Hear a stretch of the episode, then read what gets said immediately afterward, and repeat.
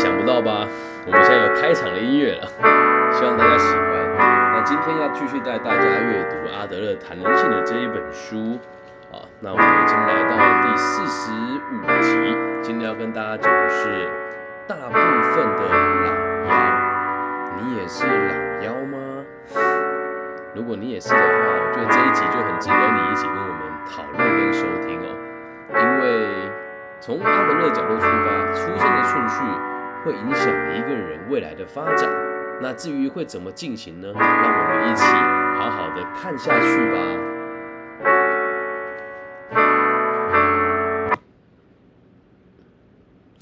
这个音乐停止有点唐突哦，但就是第一次尝试嘛，希望大家喜欢。好，那我们就开始进入节目的现场喽。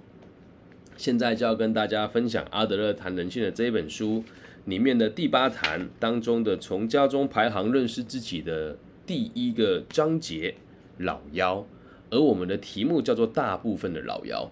会定定这个节题目的原因，是因为很多人都会误以为好像书里面讲的就是圣经，就是真理，但倒也不能这么说。我们只能讲每个年代哦，每个年代的这个所谓的。对于这个学理跟科学的研究呢，也都不尽相同。那我们只能说，在阿德勒那个一九零零年代的时候，他用这样子的方式来观察老妖，他看到的结果是什么？那我们就开始来导读今天的节目内容吧。大家都知道，老妖这个类型的孩子啊，通常都会比较特别一些些。许多在童话啊、传说啊、圣经故事当中，老妖的形象啊，都会比较刻板。其实呢，事实上。老妖成长的条件与其他人有非常大的不一样。对于父母而言，老幺是很特别的，也就因此尤其的受到关爱。那老幺不仅是家里那个年纪最小的，通常呢也是身体最弱小的，需要别人帮忙。那为什么会讲他弱小呢？啊，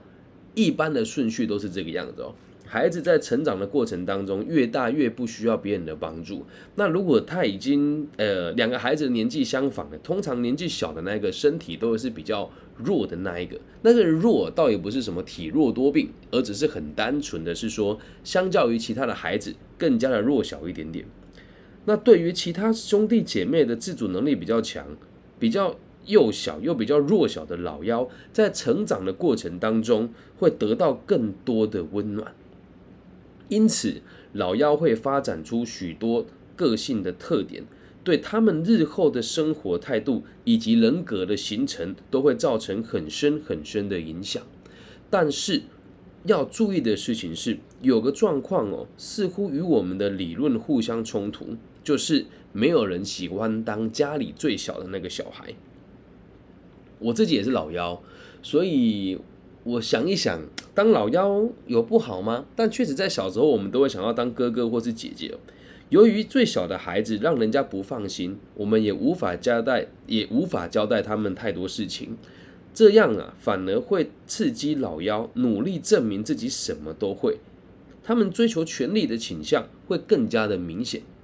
因此，我们发现哦，老幺会发展出更加强烈的企图心。会渴望自己啊，可以超越所有的人，不当最强的那一个，他就不会满意。那我就在反思我自己有这个问题吗？嗯，确实也是哦。我的竞争意识也比一般人还要强，就连我自己在自主游泳或者是做练习的时候，也会希望自己是最好的。就连现在我在做这个 p o c k e t 的节目，在播客的这个行业当中，我也会想要让别人知道我是台湾年纪最轻，然后。节目深度最广，然后最愿意付出且以本名授课的唯一一个老师，这个心态到现在我还是很难把它改掉。那我们会有看过很多老妖在各方面的表现会超过他的兄跟姐姐、哥哥跟姐姐，成为家里面能力最强的那个孩子。而这个类型的老妖其实不少，但是呢，我们也曾经看过另外一种比较没有那么幸运的小朋友，呃，没有那么幸运的老妖。因为彼此哥哥姐姐，他们本来就缺少一些做事情的经验与自信。那虽然他也会想要超越家里的其他成员，但他总是办不到。如果没有办法超越家里的哥哥跟姐姐，老幺啊，通常就会逃避工作，变得更加退缩，养成一种不断找借口拖延的习惯来逃避责任。只不过呢，他们的企图心不会因此减弱，企图心只是转化形式而已，变成用来帮助自己逃离某种环境的手段和手法。他们会逃避生命中必须面对的各种问题。改做别的事情来满足自己的企图心。一旦遇上了能力受到考验的场合，他们会尽可能的逃避。所以看到这个地方，我觉得很有趣哦。老妖似乎是一个非常矛盾的存在，又想证明自己，然后又不想扛下任何的责任。但还是那一句话，这是大部分的老妖都会遭遇到的这个人格上的特质跟状况。那这我们在读书的时候啊，阿德勒博士他他也特别提出哦，有很多读者一定会认为老妖是很自卑的，看起来总是一副被人冷落的样子。阿德勒博士说，从研究报告中发现，如果有这方面的精神困扰的患者来复诊的话，我们一定可以看出他们的自卑感，也能够推断出他的心灵发展的特质与倾向。从这个角度上来说，老妖就好像一个生下来就有缺陷的孩子，他们感受到的与实际的情况是有落差的。那究竟发生了什么事呢？是这个人的能力真的比较差吗？这其实都不重要，我们只需要了解他是如何解释自己的遭遇，因为我们都知道小朋友很容易犯错，因为童年就是个充满疑问的阶段。充满各种可能性与结果，所以不要去说，哎，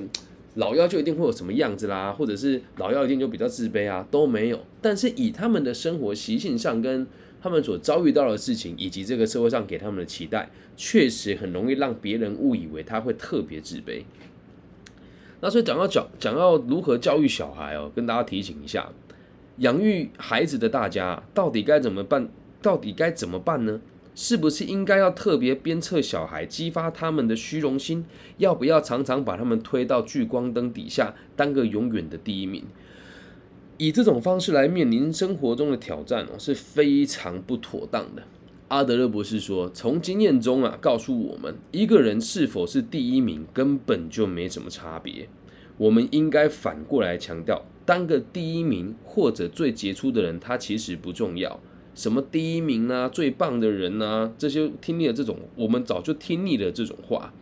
而在历史上啊，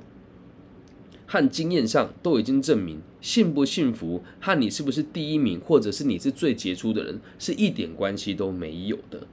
但是如果你老是灌输小孩子第一名的这种观念，只会让他们的人生变得更狭隘，剥夺他们与他人相处的机会而已。所以。为什么这边要再强调这个观念呢？如果在家庭当中，我们非常强调小朋友的这个个人的表现的话，那身为老幺的孩子就一定会特别自卑。原因只有一个，因为从各种角度上来讲，只要有人多活你一年，或者多活你两年、三年，他在各种程度上一定都会超越于你。那除非你是某方面的天才啦。那我觉得我自己在跆拳道跟游泳方面也算是小小的天才，所以在这里我要突破跟超越我的哥哥姐姐们其实不难，但这也是很少数很少见的状况。所以如果我们的角度是灌输孩子什么都得当第一名的话，那么老幺的孩子在这个环境当中成长会受到相当大的阻碍。那被这么灌输这种观念长大的小朋友，到最后就会发现他满脑子都只有他自己。一天到晚只会想着别人在生命当中扮演年纪最小的人会不会超越我，又或者是你是家里年纪最小的那一个，你会认为我什么都比不上别人，因此我会努力的想要超越每一个人，而他们心中永远都住着一个竞速的选手，马拉松的灵魂，从他们的言行举止就可以看出来哦，有一些很小的动作，也不妨观不妨观察看看哦，比如说有一些小孩子啊。一定要走在队伍的最前头，有发现吗？还有受不了别人走在他的前面，那这种竞赛的心态，在很多小孩子的身上，其实都是看得到的。我就在想，我小时候有这个毛病吗？我想，但我不敢做。我想，但我不敢做。但很多人想了，他也会，他他就会去执行它嘛。所以记得，老幺通常胜负心会比较高一点点。那这类型的老妖争第一的行为哦，有的会表现的相当的明显哦。我们会我们发现哦，有一些老妖虽然非常积极、非常能干，能力也非常的好，成为家族里面的这个救星哦。其实这也很有趣啊。这个书里面有引用这个圣经的典故啊，圣经就是这个我们讲说两河流域流传下来的一部这个故事书嘛。他说约瑟就是其中的一个，就是很多老妖都是家里最棒的那一个人。那很多书里面也会这么提到，比如说像三只小猪也是一样啊，老大盖了什么房子烂烂的，老二盖了什么房子烂烂，老幺呢盖的房子就最好，也不知道为什么，几乎所有的这个童话故事啦、神话故事啦，老幺一定都是那个能力最好的。还有我们这个呃呃《封神榜》里面的李哪吒也是家里最小的嘛。对吧？那如果真的要去看《西游记》里面的这个孙悟空，也是一行人里面年纪最小的吧？哎，你会说他不是石猴多了好几年嘛？但他的行为是最幼稚的。而从角度上来看，他是那个精力最丰盛的、最容易出错的人，也就是老妖的概念。所以从这个形态衍生出来的另外一种老妖的心态哦，我们刚刚讲的是那个能力最好的嘛？那我们现在讲一讲另外一种极端是什么样子哦？你去想想看哦。这种马拉松型的心态的老妖，跑到一半突然遇到了各种障碍，可是又没有把握能够顺利跨越，那他会怎么做呢？这时候如果他没有能力面对问题，跟用真实的角度跟责任感去应对它的话，他们就会想办法绕道而行，闪避其中的问题。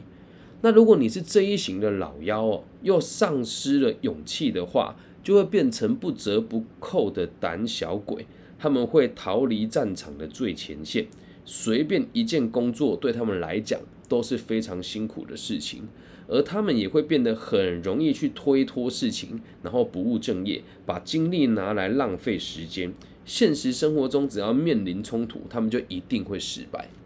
我看到这里的时候，其实心中是微微一颤的哦，因为真的在我们台湾的这个。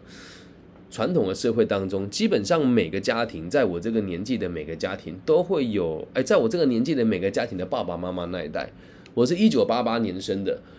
那我的爸爸妈妈应该算是一九六八、一九七零这个年代出生的人，基本上在这个年代排行当中啊，他们家的兄弟姐妹一定会有出一个到两个败家子，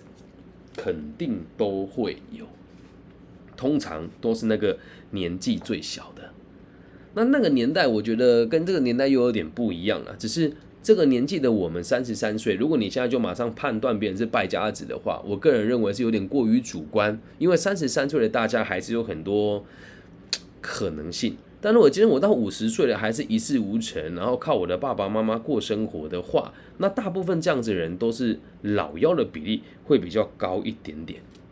因为这种人，他们会习惯避开竞争的场合，也会习惯替自己的失败找出各种借口和冠冕堂皇的理由。他们可能会大大方方的说自己的能力不够，或者是哎呀别人太照顾我了，又或者是哥哥姐姐总不让我自己来，导致我什么都不会等等的借口跟理由来安慰自己。那如果加上他们的身体哦，又真的有些缺陷，那么他们的命运将会变得无比的坎坷，更会好好利用自己的弱点来为自己的失败找借口。我录到这里的时候，其实心里面是很怎么讲呢？焦虑又有一点同情吧。在我这五六年来的辅导生涯当中，这样子个性的人实在是太多了。而往往我都会说，错的人不在这个孩子身上，而是在于从小到大陪伴他的人，而是在于从小到大陪伴他的人。在我们现在节目现场啊，有人说他以前小时候一定要排在队伍的最前面啊，但是他是年纪最大的，不管从几岁开始，就会喜欢在最后面加脱队哦。呃，其实应该这么讲哦，我们这边讲的这个是孩子的标准的生出生的顺序。但是如果严格一点来讲的话，假设家里的孩子的出生顺序，诶落差不大，再加上个性上的使然，或者是爸爸妈妈的有意引导，也很有可能在我们的这个排序上面有小小的不同。然后还有另外一点是，我们讲的是大部分的人，所以也不是说每个人都是这样。而假设我们今天列出了十个可能性，大部分的孩子可能会中七到八个，也很难百分之百都符合。这样能够理解吗？那随着孩子越来越大的时候，你就会发现了，我们的人格看起来好像是独立出现的，但其实不是。每一个现在的我们，都是从很小的时候开始滚雪球，滚成现在的样子。所以我们也很难现在就去判定说我的行为就是老大老幺一定会怎么样。但你可以去观察，等我们把所有的老大老幺跟老二这个家庭促进讲完之后，就会发现，哎，他真的有他有趣的这个排序在啊。那我们继续往后看。那上面这两种类型的老妖啊，都不容易与他人好好相处，特别想争第一的，或者是特别爱找借口的。那第一型的老妖在强调竞争环节里面。的这个特别悠游自在的感觉，我想要竞争，我又想要开心，所以他会牺牲别人的利益，好让内心获得更多的平静。那第二种类型的人会找各种的借口，这样子的老妖啊，则是会受到自卑感的钳制，无法和生命和解，痛苦一辈子。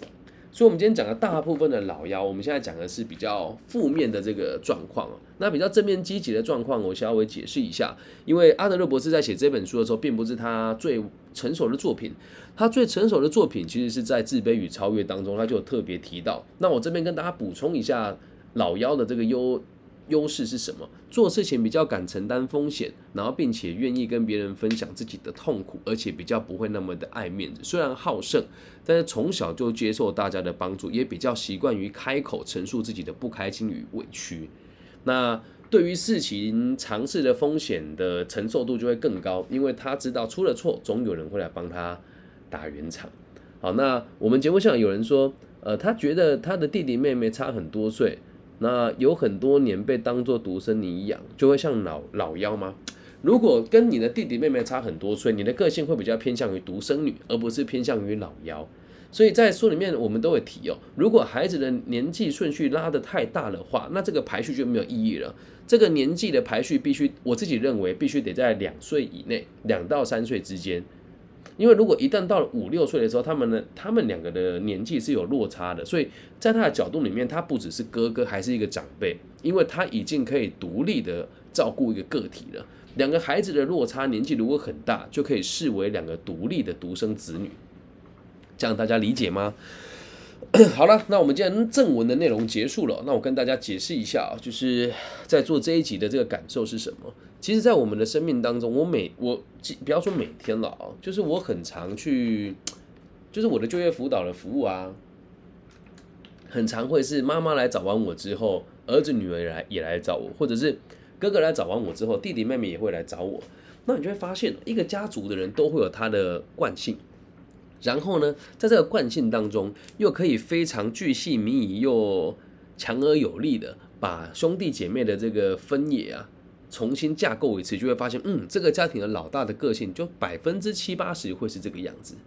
所以也希望大家能够理解，因为听我节目的受众其实蛮有趣的哦。哎，我必须得讲，表面上都是学生，但实际上听我 podcast 的人年纪长得比较多，特别是读书会的这个系列，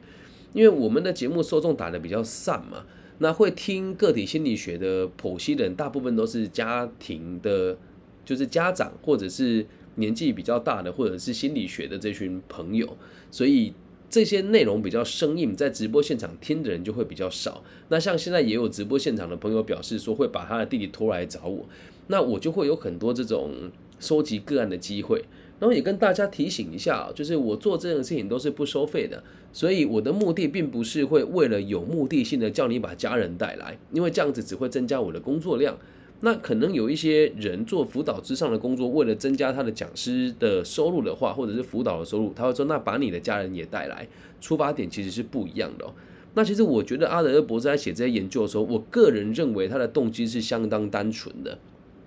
但应用到现在，很多人都会讲什么家庭关系心理学啦、社区心理学啊，然后说我们的咨询要拉很多人进来，我个人就认为没有那个必要。所以也希望大家不要 拿这个东西当做借口跟理由，或者是或者是 这该怎么说呢？就是我跟你谈完，也想跟你家人谈，这都是增加收入的方法而已。我个人认为还是要把这个个体给照顾好。那如果你是家里面的，呃，如果你听完这一集哦，然后想要更加了解排行对你生命的影响的话，不妨你把四十五、四十六、四十七这三集听完，因为。咱们四十五集今天讲的是这个老幺嘛，那四十六集要讲的就是老大，那四十七集要讲的就是独生子女，就一共分成三种不同的孩子的排序别。那你要跟我说啊，怎么没有老三老四呢？啊，阿德勒博士就这么写啊。那如果升到老三老四的时候，其实这个顺序就又被得被重新排过一次了。他可以说就已经差了一个世代了，这样能够理解吗？然后，如果你身边有这种老妖，然后是不学无术的长辈的话，也欢迎你在我的留言处留言，有遇过这个所谓的这个家中独留老妖，但是也有可能有时候是家里不同排行的人啊。反正 anyway，不管怎么说，都一定是年纪最小的那一个的机会最高，又或者是身体最孱弱的那一个。我的家族这样子的角色里面就有一。二三四五六七八九，大概就九个人了。那至于是哪些角色，我们就不说了，因为我觉得这样子会对我的家庭产生一些小小的状况。但我希望大家可以去观察，家里面往往那个最不靠谱的，都是年纪最小的那一个。这样能够了解吧？所以现在我们现场节目也有人说，因为弟弟妹妹跟我年纪落差太大，无法理解他们的世界。对，所以对你们而言，你们不是同个世代的。那在我家族确实是这个样子，因为呃，我的爸爸妈妈的家族在我们台湾当地的这些城镇都是有头有脸的大家族。曾经我的我的外祖母她嫁过来，我的外祖母嫁过来我们家的时候，她是有丫鬟的那个年代啊，明末清初嘛。那我的爸爸这一边哦，其实最近也发生了一件很有趣的事。我们都收到一个通知书，要我们去签放弃继承。那原因其实很简单，是因为我的外婆的家族里面分下来了一个土地，而我跟我爸爸的持分可以分到一笔蛮可观的财产。但我和父亲达成共识是，这财务既然不是我们的，就是受之有愧，所以我们就把它 直接签让渡书给对方拿走了。那至于我们家族的其他老妖性格的人呢，现在还在为了这件事情可能有一点小小的冲突跟这个分赃不均，在做这个 争执的动作，也是跟大家分享，真的可以的话就多依靠自己。那如果你是老妖，听到这一集突然觉得自己被影射了，不舒服了，假设听了之后有点不开心的话，我必须得讲，代表你可能在这个地方于心有愧。那于心有愧的话，就更努力的回馈你自己，然后去想一想啊，回馈你的家人，去想一想，在你的成长过程当中，哪些人帮助过你，哪些人陪伴过你成长，又有哪些人愿意给你机会，让你重新调整自己的步调，好吗？以上就是这一期全部的内容，希望大家喜欢老妖的教育上需要注意的某一些事件。如果你们也喜欢我的节目的话，感谢你们的收听，然后也希望大家可以帮我分享。按赞加订阅，那我们的节目呢，一直以来都是用这样子的方式进行的。那最后会想要用一个呃音乐来做收尾，就是开始跟结尾放个音乐，希望能够给大家更多不同的感受。那也希望大家能够理解，现在在台湾疫情很严重，那我们做这个节目其实也都是无偿的，那速度可能比较慢一些些，然后我们也接受各种不同的方式的赞助。那如果你也喜欢我的节目，记得帮我分享、按赞加订阅。那如果想私底下找我聊聊的朋友呢，可以加我的微信号，或者是从各个不同的平台搜寻我的名字。我的名字叫李更新，木子李，然后甲乙丙丁戊己更新的李更，然后李更新的西。那也希望在各个不同的平台收到大家的回馈与祝福。那最后也想要邀请大家，在节目结束之后，可以找个让你舒服的角落。祝福全世界每一个在听我节目的这个听众朋友，包含你，包含我，都可以平安、健康、顺心。我爱你们，